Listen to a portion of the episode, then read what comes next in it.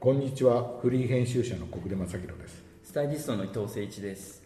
このポッドキャストではペンオンラインで連載中の大人の名品図鑑で紹介しきれなかったエピソードやアイテムについてお話をします。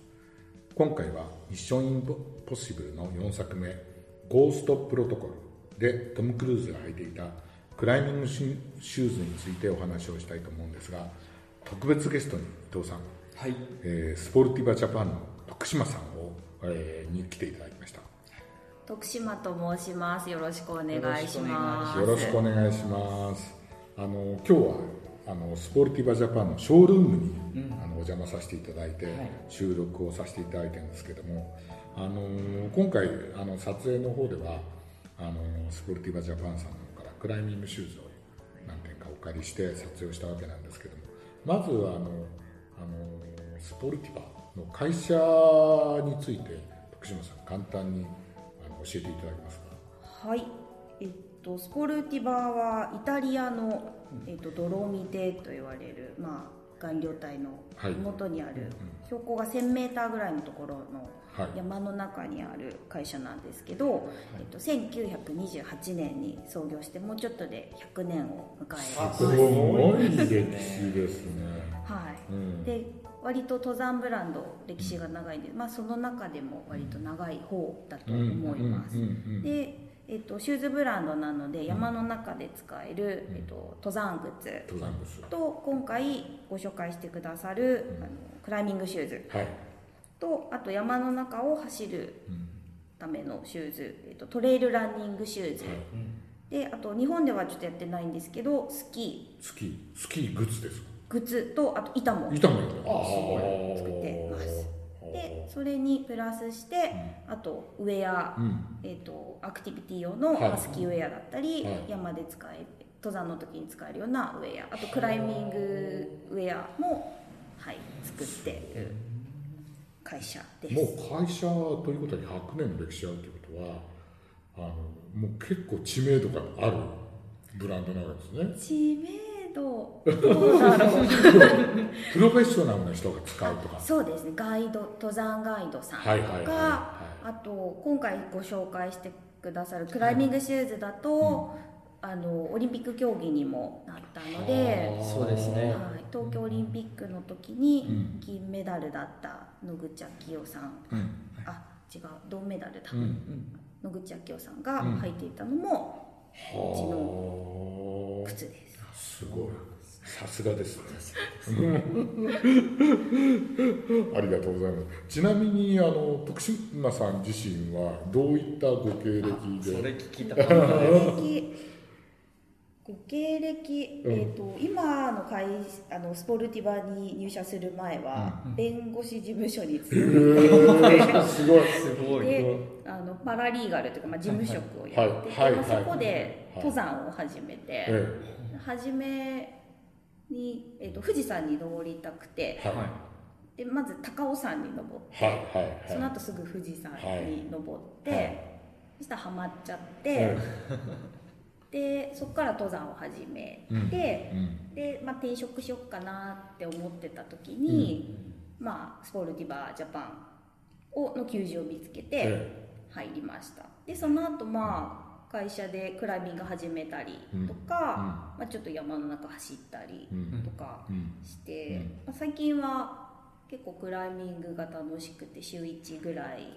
でジムにクライミングジムに行って登ってます、いわゆるクライミングジムっていうのはあれですかねあのボルダリングってやつであすか？そうですとあとロープをつけて登るリードの壁すごい高いはいはい。はいはい10はいですね。20メーターいかないぐらいはいはいはいの壁がありますね、まあジムによるんでボルダリングっていうこう低いやつ。低いやつですよないねところもあるし、ボルダリングとリードの、えっと2つ2種類の壁があるジムもうんあったり、まあジムによりけりなんですけどそういうところがある、はいじゃあ実際にやっぱりあの登山もやられるしいわゆるクライミングみたいなのをやられると。はい。さすがですね。うん。まあ、とはいえすごいみんながびっくりするようなことはやらない。いやいやいやいや。楽しむ程度にやって一つお聞きしたいんですけどそのこのスポルティバに来る前にスポルティバは履かれてたんですかね？その登山とかクライミングやるときに。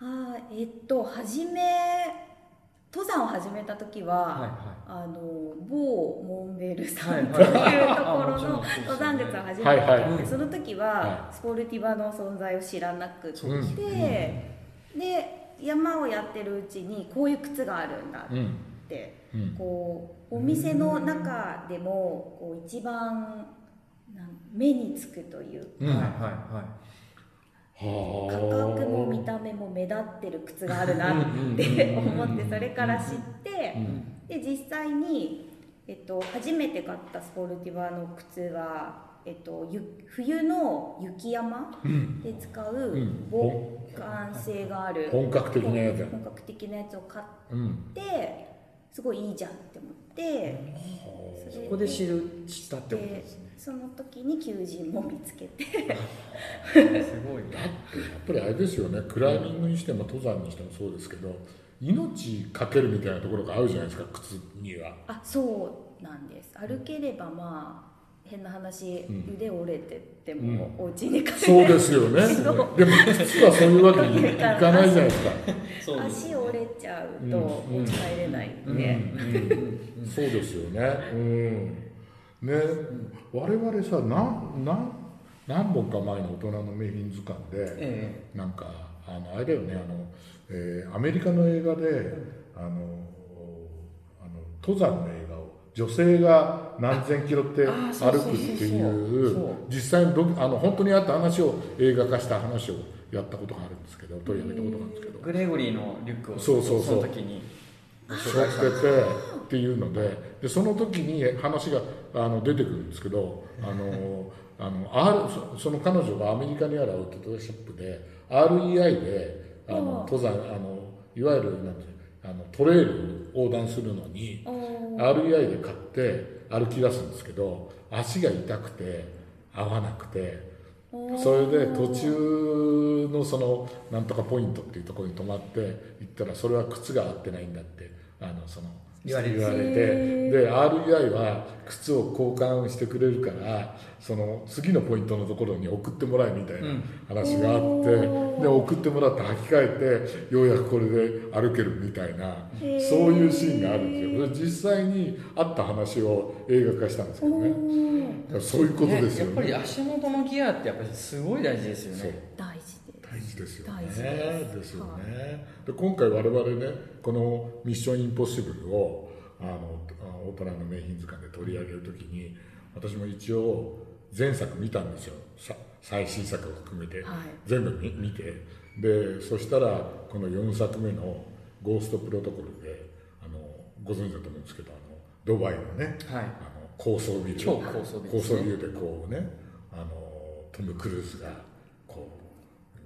張り付いてなんかあのあ手袋はあれは偽物だと思うんですけど 手袋でこうね張り付いてであ挙句の果てにこうやって横歩きまでしてあ絶対命綱を張って撮影すると思うんですけどね。消えてますけどね。消えてますけどね、うん、ってシーンがあってどうもねこの時の靴があの絶対専用の靴だよだろうと思って伊藤さんに「これどうなの?」って言ったら伊藤さんがその名品図鑑でね。我々靴いろんなの取り上げるけど、スニーカーだとかね、革靴だとかこういうねクライミングシューズを取り上げる英語映画っていうのはなかなかないからこれ絶対やりたいねって言って。で私はあのその4作目に使われたのが510っていうブランドのもんだっていうのはなんか検索できたんですよ。そうですね。で調べましたね。そう調べて。で510だって言って、あのーそしたらなかなかそれがね、あのー雑誌に借りることが難しいっていうので、そしたら伊藤さんが「いや小暮さんねあのスポルティバっていくつがあるんだよ」ってこう連絡が来て「いやスポルティバ俺もね最近気になって」そうそうそう。あのね本当にあのアメ横行くとね、あのいろんなところで見てて色もいいしかっこいいなっていう。ただブランドがそんな歴史があるとか、そういうのは知らなかったんですよ。ざわすいません。あのだけど 気になってたんですよなんか。おでおお借りする前に泥見てに本社があるっていうのを聞いて。私なんかあのあの年寄りなんで70年代をね生きてきた人間からすると泥見てって聞くとねドロミテその当時はドロミテってブランドがあってチロリアンシューズで有名なドロミテってブランドがね、あります。70年代あってそれがねすっごいいい靴でね、素朴なんですけどね、うん、あのでも作りすごいあ履きよくて、足なじみが良くてレッドウィングのワークブーツを履くか、ドロミテのチロリアンシューズを履くかみたいな。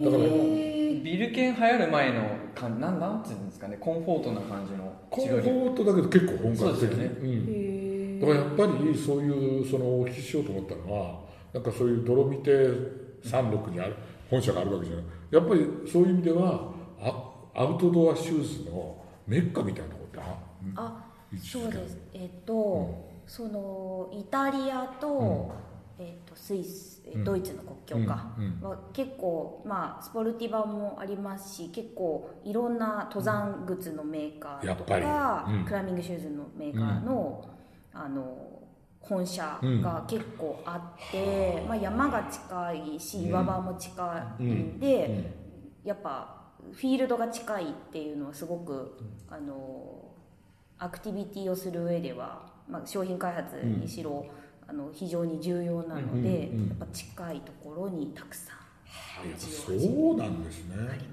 じゃあそう簡単にそこから移転したいとかもしないっていうのはそそういうこともあるわけですね。そうですそうですそうですよね。でも中にはあの山の中にあった本社を、あのボーツェンとか、うん。そうそう。あのちょっと麓の都会にうん。卸すブランドさんももうやっぱりなんかブランディングとかを考えてみたいなね、うん、そういうのありますよね。はあ。スポルティバはずっともう山の中でうん。作り続けてる、うん。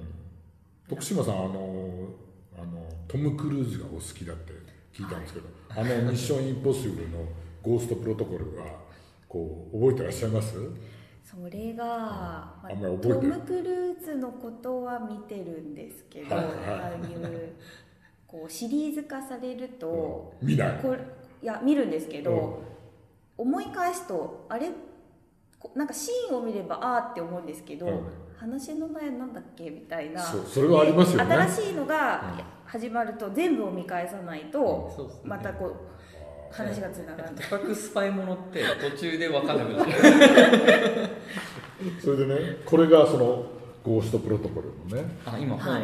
ガイドブックを出してもらって。はタワーを登ってるシーンあはいはいはい。なんですけど、あのこれはそういう実際にやられてる人の目から見るとこういうあのガラスのビルに登ったりっていうのは 張り張り付いたりとかって命綱あればできるもんなんですか？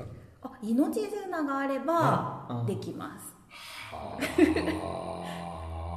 あ。でそこで、うん。あのいやあの本当は今日ここにいらっしゃるんですけど、うん。長崎さんってあのプレスのはい。人がね。あのはい、男性に聞いた時に、うん実はそのクライミングシューズとうん。アプローチシューズとか、うん。今回いろいろ両方いろいろあるっていう用途に応じていろいろある。あります。でこれはあのクライミングじゃないですよと。うん。もうギッチギチにバレエシューズのように履くから、うん。これはもうちょっと違いますよあ。あそんなにいや僕クライミングシューズって1個だと思ってたんで。でそれはもう目から鱗で、うん。ああやっぱりスポルティバに来てよかったっていうのが一つのエ,、ピソードであって、用途に応じていろいろあるんですね、用途に応じそうえっと、うんまあ、クライミングシューズとアプローチシューズってあるんですけど、うん。クライミングシューズは、まあ、岩うん。岸壁をはいはい。登るうん。靴、うん。で、うん。アプローチシューズはその岩場までにアプローチする靴。うん。でなんでまあ岩場まで行くにしろ、道中も岩がたくさんあったりとか、まあ、山道を歩いうんたりうんするんで、うん。まあ登山靴とクライミングシューズの合いの子みたいなのがアプローチシューズなんですよ、だからなんかこう簡単な岩壁はアプローチシューズで登っちゃったりうん。とか難しいもう垂直の岩壁とかだとやっぱりクライミングシューズにこうちゃんと履いて登らないと登れないっていうので、はいでまあ、今回トムが登ってたところもまあ垂直のガラス窓ですよね。の壁、うんうんうんうんなので、あのその専用の靴を履いて登ってる。はあ。で専用のそのクライミングシューズにはお貸しでちょっと撮影したんですけどどういう特徴があるんですか？特徴が今ちょうどねショールームなんで目の前に。これシリーズはあれですよね。僕色が大好きなんですけどああらあら。アラゴンっていうあらこねですよね、うん。そう、うん。靴で、うん。クライミングシューズの一番の特徴は、あのー普通の靴ってこう自分の足の大きさ、うん。実際に立ってあのこのかかとからつま先の長さに合わせて履くんですけど、えっと、クライミングシューズの場合は、はい自分の足の長さより短いものを履きます。ギシギシ。とイメージ的に踊りのトーシューズ、はいはいはい。トーシューズってはい。こう指をこう曲げ曲げて、はい。でつま先にこうなんか硬いやつ入ってる。それでつま先立ちになる、まあそれと同じ効果なんですけど、うん。うん。えっと、その自分の指を曲げて履いた上でえっと硬いラバーのソールがついててでアッパーとかにもこのゴムのラバーシートをたくさん貼って、うんうん靴を硬くすることであの岩場とかのちっちゃい、うん。あのなんていうホールドっていう、うん。言われるんですけど、うん。そこにあのつま先立ちで立ち込めるっていう機能があるんでなんか歩く靴じゃなくて、うん。登る靴はがクライミングシュー詳しくクライミングシューズ。ですねなるほどね、ズクライムするためのシューズ。なるほど。じゃあどっちかというとこう足の感覚みたいなのをこうちょ直接こう掴んでいくみたいなあ素足の。そんなそんな感じです、なん。で履く時もすごく薄い靴下か、まあ、素足で履いて、はあはあはでこう指先であはあホールドを捉えてうん。の登ってあと手も使って登っていく、なるほどね。そうか。であのクライミングシューズをお借りしたやつもほとんどフラットじゃないですか、はい。まあそれも特徴なんですね。あえっと、フラットなものと、うんあとつま先が下がってる、はいはい。ダウントーって言われる、トはいはい。で、はいえっと、フラットなものの方が普通の靴に近いんで、うん割と履きやすい、はいはい。で、えっと、つま先が下がってる、はいはい。ダウントーンのモデルははもっと難しい、例えば締めるに。あのかぶかぶってる。はいこうね。あこう。前傾斜はいはい。の壁を登ったりはい。する時あは、そのつま先が下がってたりとかする方が登りやすかったり。なるほどね。でもあの競技なんかだとあの途中で靴を脱ぎ替えるとはしないわけでしょ？その,、あー途中えっと、うん、そのコースによって違ったりとか。あえっと結構スポーツクライミング、うんうん。要は競技化されてるクライミングだと、あのまあ、登る時間制限時間が決まってて、でそれで事前にこうルートをうん。このルートをこう見れるはい。時間があるんですけど、うんその時にルートを見て選手はあの靴を変える人もいます。あ。なるほどそうなんだ。で面白いのが例えばルート見てあの競技中とかでも、まあ少数なんですけど例えば片足右と左で違うモデルの靴を履いたりとか。とかそのまあ登そうか癖ありますもんね。初め絶対左からとか。で初め履いてる靴で登れないとあの違う靴にこうババって履き替えて登ったりとかボルダーリングのあの競技だと結構それをする人がいたり深いですね。深いよねそりゃ専門のブランドが必要だよね、はい、だからショールームに来た時に、うん。え？って思ったぐらい屈曲してるうん。靴があっねて、でもこのアラゴンはまだそのねあのそそこまでじゃないじゃうなんいですか、うん。だからこう入門系なんですよ入門編って言われて編のなるほど、ね、でこの辺は多分その長崎さんとあの。プレスの。うん方と話をあの2で、うあのミッションインポッシブル2でいきなりはいはい。冒頭でこれね。岩を攻める。外のあれですよこれがあるんねですよ。うん。そうそれはとなんだっけ？このカリフアラモカリフォルニア。すごい近いユタよ州ユタ州そうですそうです。のそうそうそうこれでね。デッドホースそうです。そうこれこれでね、うん。はいやるところがあって。あそうです。ね。これはうん。もうなんかこれだねっていう話をうん。二人でうん。ちょっとしてたんですよ、で実は、実はなんですけど、うんこの2で、あのはいトム・クルーズが履いてる、うん。このクライミングシューズも、はいあの今回そはいのゴーストプロトコルで登ってた時に履いてる靴と同じ510の靴なの。へえあーこれもそうなんだ。やっぱりね。ああー。なるほどね。はい。はい。ーではいなんかあれでしょ？あのワンのさあの有名なあのあの CIA のラングレーの本部にやってこうやってやって。でピッてあの時実はもう入ってるんですよ。こういうフラットシューズみたいな。ええー、わそれ見逃して見ます。逃してますよ。ね俺もねあのシーンはわかるけど、そうそう。配管をこう細いところで行く時にもうちょうどこういうフラットな感じでベルクロになってるんでまたちょっとだからこうクライミングシューズは結構こう何作も出てて、まあ、オマージュ的にも使われますけどすごい重要なギアなんですあのメガネあのあオークリーのそうあのサングラスもそうですけど。だから本当にねあのあの多分トム・クルーズが本人が選んでるみたいなメガネも そのクライミングシューズもね多分そのぐらいの自分でスタントしたりしたうん。やってるからね、じゃないかなでゴーストプロトコルの靴は、あのそのために510に行って作った。作った。靴あでーうん。よくご存知ださすが、でうん。そうなんです。そのためにガラスとか金属のツルツルしたところを登るために開発した専用のあのラバーソールがあってその名前がなんと MY6 っていう名前なんですすごい。すごい。面白い。さすが徳島さんお願いしてよかったね。そうなんうん。ですよそうですか。でその初めに「ミッションインポッシブル」のために開発したソールを後々であの実際に汎用化してして？クライミングシューズにして販売しちゃったっていう。経由があるんですね。逆なんですね。とそいうなんもと？もとなくてそのああよかったトム・クねルなんか。でそれはあれですか？業界では有名な話なんだ。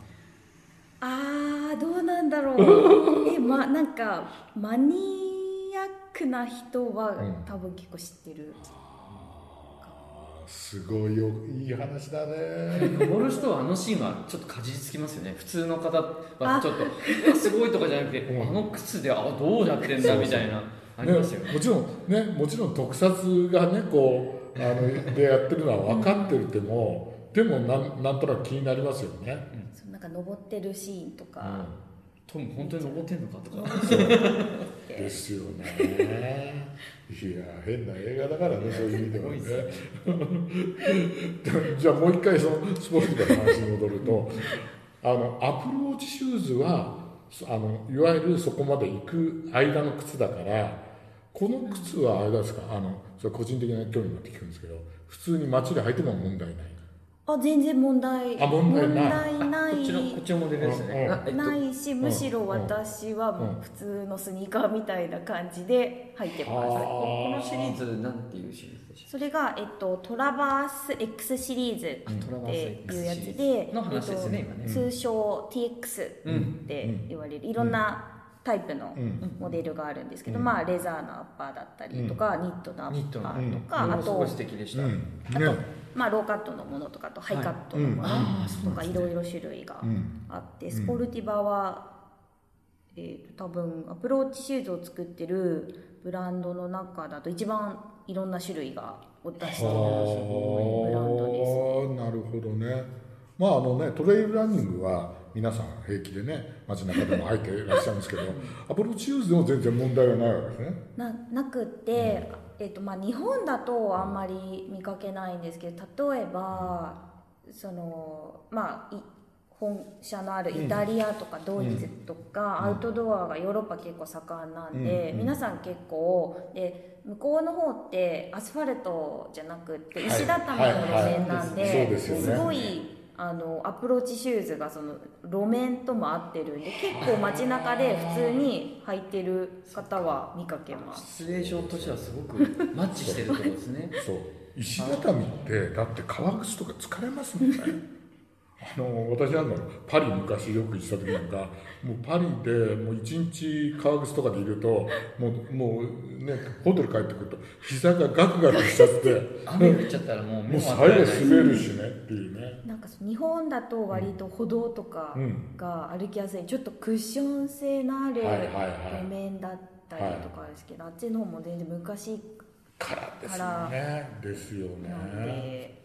すごい履いてる人は5月にも本社に行ってきたんですけど、うんうん。やっぱ街中でもスポルティバのアプローチシューズ履いてる人結構見かけたりうんするので、このニットのこのすごいカラフルなねベースが黒で紐が黄色で。これかっこいいかっこいいですね、うん。これ撮影した時にびっくりしたんですけどこれ畳めるんですよねこう畳めるっていうか引っ掛けられるでしょ？引っ掛けられてこのゴムえーそえー、とソソール？ソールのの脇にこういうゴムのバンゴドムトラッのエラスティックバンドがついててあの一つにこうまとめられるっていうのはすごいですよね。それがそのアプローチシューズうん。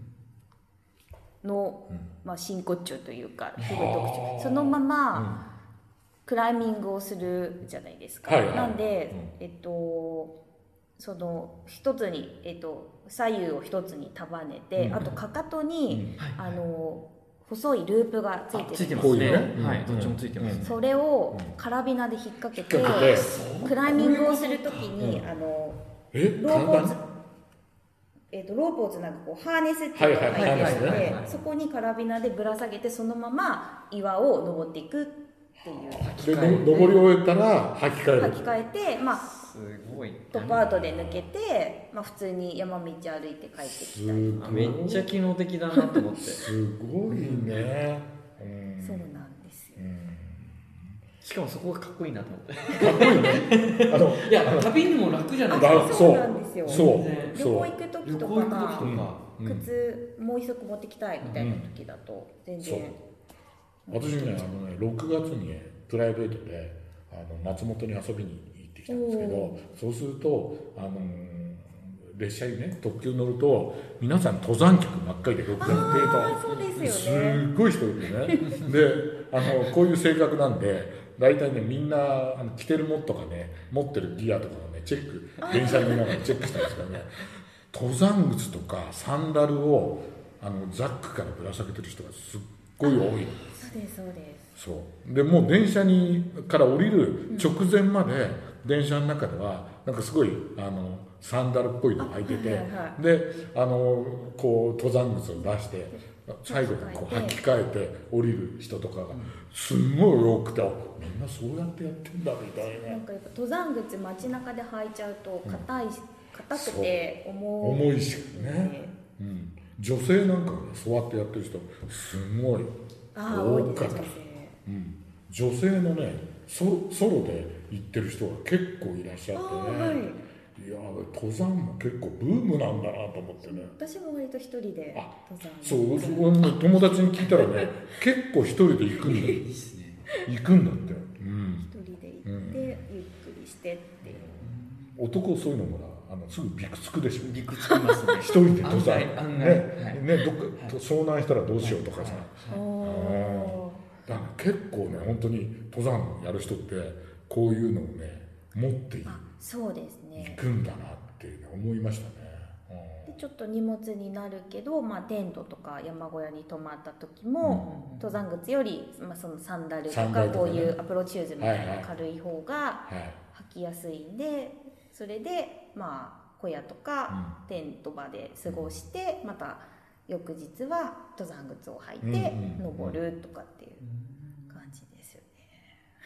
あのーちょっと話変わっちゃうんですけど、あのースポルティバさんをねの歴史をこう調べててそしたら76年にふ革新的なそのフラットシューズあはいはいはい。えー、と多分写真がこれだと思うんですけどこれを発明されたっていうんでということはそれまであんまりこういうフラットなクライミングシューズっていうのが世の中になかったってことなんですかね。あえっと一応あって、でそれが一番クライミングシューズのベースになったのが、革レザーの登山靴。うんに、のソール厚いソールに、なんていうのかな秒を打ったような、スパイクみたいなはいはい。それが一番その岸壁を登る靴っていう意味だと、うんあのそれが始まりで、うんでそのうちにいや岩を登る時に、このゴムうん。のフリクションがすごいいいって気づき始めたんですよ、みんなが、フランスとか、えー、とイイタリアとかドイツの人たちが、うん。でそうするとこう初めはキャンバス地の、うん。なんだろうなコンバースのオールスターみたいな、それのソールをフ,、フラットに、うん。えー、と改良したっていうかなんかしたものが走りで、でもともとスポルティバは登山靴とか、あと,、えー、と創業した時は林業用の木こりの人たちが履くうん。木靴を始めてて、でそのベースがあったんで、あのこういうい岩を登るために履く靴を作ろうってなってそれでスポルティバが初めて出したのがあのスーパーウィンクラーっていうのをはいはいスーパーウィンクラー。76年にはい。出して、で正直これはあんまり売れなかったっぽい。うんうんでその後に2年後にヨセミテっていう、うん。はい。まあ、同じようなはい形はいはいのよりソールがフラットで、うんうん。あの軽いものを作って、まあ、これがクライミングシューズの走り。いずれにしてもずっとじゃあクライミングシューズを研究してたわけですね。クライミングシューズの研究っていうよりも、うん。なんかアクティビティがあって、はい。それをもっと面白くするためにどういう靴を作ったらいいかなるほっていどね。う、まあ、今もそういうものの作り方をしてるんですけどうんうんうんうん。まあ競技のクライミングだったらそれの課題をどう攻略するか。なるほどね。っていうためにこういう靴を作りたいって言って作ってる。のがスポルティバのものづくりのポリシーみたいな感じ。じゃあ5月に本社行かれたっていうことは、やっぱ本社ではそのただ靴作ってるだけじゃなくてそういう研究みたいなのをしてるわけです開発。開発チームがいて、あのまだ全然情報は公開されてないんですけどおそらく、例えば来年とか再来年に出すような靴の開発をやってます。でなんかその山の中にあるんで割と地元の人が働いてるっていうあかはいはいはいはいはだからおじいちゃん働いてて、うお父さんも働いてて、うん孫も働いちゃうすごい。みたいな、うんそういう。いじゃあ街中みんなスポルティバあだらけみたいな感じみたいな。履いてる。あそそんな感じ。でなんかなんだろうな。村村町のはい基幹産業みたいな。そうですよね。ですよね。洋服ブランドでもそういうのたまにありますけどねイタリアとかで。あうん、あありますよ、うん、レッドウィングなんかも僕何度も行きましたけどレッドウィングもあの街中レッドウィングだらけですから、なんかそうスポルティバの本社があるところに行くとみんな靴履いてたりとか、まあ、ウェアを着てたりとああなるほどね。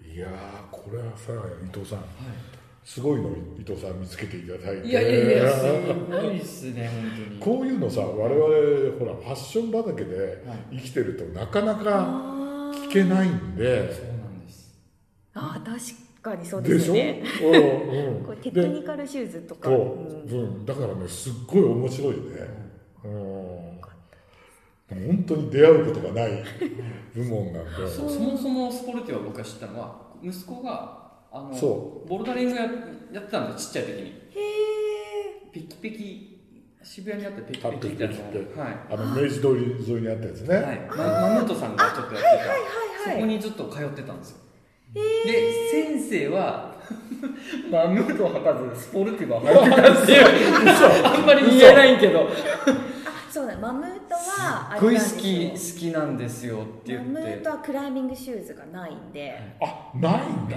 じゃあまあロープはねもうそこから。あそうかロープだもんねあそこはね。そう。でめっちゃかっこいいの入ってて「どこのですか?」って聞いたら「スポルティバ」っていう。だからやっぱりやる人は知ってるわけですよね。ーそうやる人から見た知名度はめちゃくちゃ高い。やらない人は知らないみたいな。